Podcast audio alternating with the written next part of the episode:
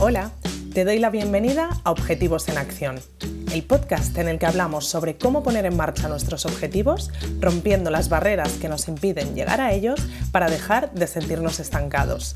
Soy Nora Casanova, psicóloga especializada en implementación de hábitos y consecución de objetivos, y en este espacio quiero compartir contigo herramientas prácticas y dosis de motivación para que consigas enfocarte hacia tus metas y te acerques cada día más a aquello que te propones. Si vienes con ganas de pasar a la acción, este es tu sitio. Empezamos. Una de las sensaciones que más vivimos con el tema de los hábitos es la sensación de frustración.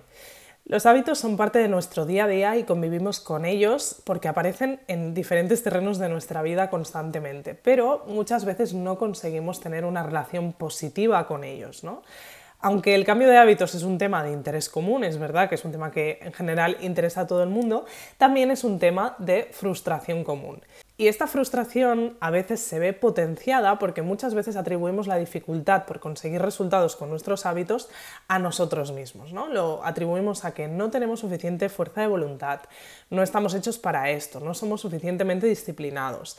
Pero la realidad es que trabajar con nuestros hábitos es una tarea que por su naturaleza tiene un nivel difícil ya de por sí, ¿no? Y por cosas que tienen que ver más con cómo funcionan los hábitos en sí que con nosotros mismos. Así que en el episodio de hoy quiero descubrirte estas cosas que hacen que trabajar en los hábitos ya nos lo ponga como en un nivel complicado y vamos a intentar em, no sentirnos tan mal con nosotros mismos pensando que simplemente cuando no conseguimos integrar un hábito es porque nosotros estamos haciendo algo mal. La primera de ellas es que la mayoría de los hábitos son grandes. Vamos a parar un momento a pensar esto que estoy diciendo, porque cuando nos proponemos un hábito, lo vemos como algo mucho más pequeño de lo que realmente es, pero es que vamos a pensar en hábitos muy comunes, ¿no? Como es el, el hecho de comer mejor, por ejemplo.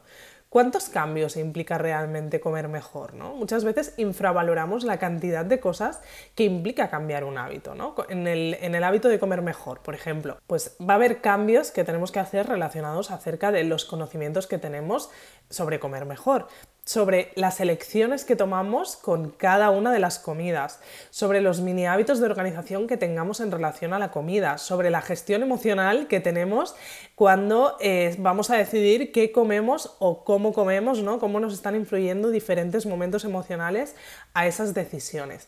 Y cada una de estas partes en sí implica también muchos pequeños cambios, seguramente. Así que en lugar de tratar los hábitos como cosas pequeñas que pueden cambiarse fácilmente, como apretando un botón, vamos a empezar a verlos como lo que son. Realmente son un entramado de acciones, pensamientos, mini hábitos relacionados entre sí que a medida que van cogiendo fuerza construyen ese hábito grande que queremos conseguir. ¿no? Pero vamos a empezar a verlos como lo grandes que son porque realmente lo son.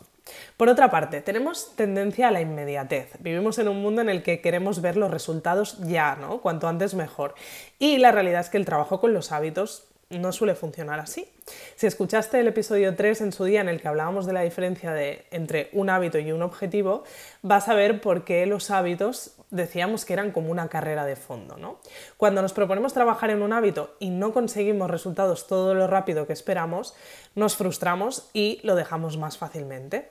Si consiguiéramos abordar el trabajo con los hábitos teniendo presente que estos necesitan un proceso de trabajo y probablemente varios intentos de ensayo-error, como hemos hablado muchas veces, viviríamos con más paciencia sobre este proceso y no estaríamos yendo en contra de este ritmo que tienen los hábitos de por sí, ¿no? sino que entenderíamos que estamos en el camino correcto y eso nos facilitaría mucho más quedarnos en él sin estar machacándonos constantemente, sentirnos frustrados el tiempo que hiciera falta hasta llegar a conseguir ese hábito. ¿no? Tercera cosa, los hábitos están automatizados. No olvidemos que por definición los hábitos son acciones que a base de repetición se acaban automatizando y eso implica que desactivarlos requiere un proceso consciente de, desautomatización, cosa que no siempre es fácil porque cuando queremos cambiar algo es como que ya lo hemos hecho, ¿no? A mí esto me pasa mucho, lo veo muy claro con el hábito de comer más despacio.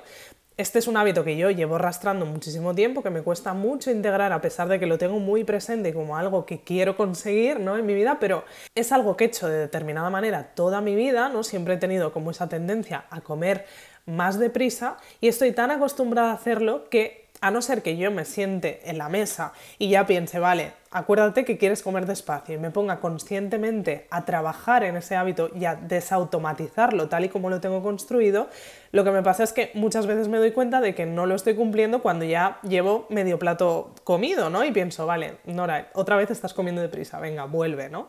Y tengo que reconectar con ese hábito y con conscientemente de construir eso que tengo ya construido en mi cabeza, ¿no? Y que hace que se active el hábito de esta manera de forma automática.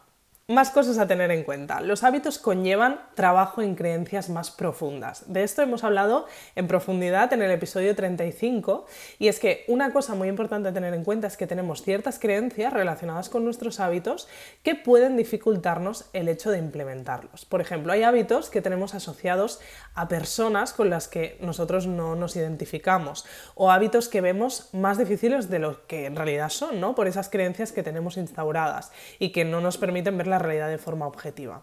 Un ejemplo de esto sería sentir que no podemos aprender inglés con una aplicación, ¿no? Porque vemos que una aplicación pues no es suficientemente útil y que lo que necesitamos es apuntarnos a una academia o contratar a un profesor particular. Podemos tener esta creencia de que si no vamos con un profesor particular o no hacemos un curso más académico no vamos a aprender inglés. He, dicho inglés, bueno, podría ser cualquier, cualquier idioma, ¿eh? pero en ese caso tener esa creencia de que las apps para aprender idiomas no son suficientemente útiles nos limita realmente a la hora de implementar el hábito de estudiar inglés. Y como este, muchísimos ejemplos que pueden estar boicoteando el proceso de trabajar en nuestros hábitos. El último punto, que también tiene que ver con los hábitos, es que no solemos trabajarlos con estrategia. La realidad es que no se nos ha enseñado a hacer un trabajo activo con nuestros hábitos y esto lo hemos hablado muchas veces en otros episodios, porque veo constantemente que uno de los principales errores que nos impide que trabajemos de forma constante nuestros hábitos y que consigamos lo que nos vamos proponiendo es que no hacemos un trabajo consciente y estratégico con ellos.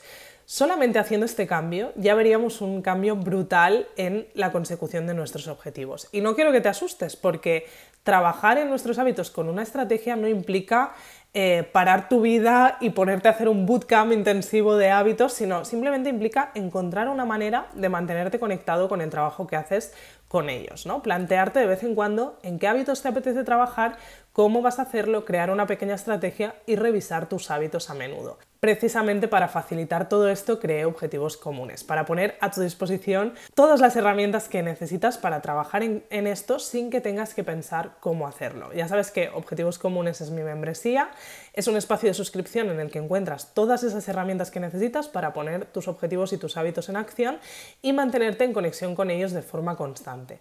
Allí te planteas tres objetivos o hábitos en los que quieres trabajar cada mes y vamos encontrando la manera de diseñar una estrategia para ir a por ellos de forma realista y efectiva. Y lo más importante es que al tener esta estrategia clara y con esos pasos a seguir, la pones mucho más fácilmente en acción y la puedes compartir si quieres con el resto de la comunidad que está dentro de Objetivos Comunes. Si quieres echarle un ojo a todo este conjunto de herramientas que encuentras en este espacio de suscripción, tienes toda la información en noracasanova.com barra Objetivos Comunes. Te dejaré el enlace también en las notas de este episodio. Bueno, pues como ves, existen dificultades que tienen que ver con la naturaleza de los hábitos en sí, ¿no? O con las dinámicas que tenemos creadas con los hábitos que nos dificultan implementarlos y que no tienen nada que ver con que no tengamos fuerza de voluntad o con que no seamos nada constantes. Así que, como ejercicio de la semana, te propongo que identifiques en un hábito que lleves mucho tiempo queriendo implementar pero todavía no hayas conseguido, que veas cuáles de estas dificultades de las que hemos hablado hoy te están boicoteando. Hemos dicho, el hecho de que sea un hábito grande, nuestra necesidad de inmediatez, el hecho de que el hábito esté automatizado, las creencias que tenemos asociadas a ese hábito y la falta de estrategia para trabajar con él. Haz un análisis de cuáles de estos factores están influyendo en que no consigas implementar tu hábito y si quieres compártelo conmigo por email, puedes escribirme a hola.noracasanova.com y te ayudaré por allí a buscar una solución a ese problema concreto que hayas identificado. Te dejo con esto y nos vemos en el próximo episodio. Gracias por escuchar este episodio de Objetivos en Acción.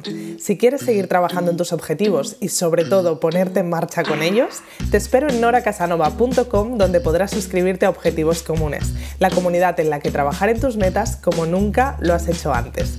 Nos vemos en el próximo episodio.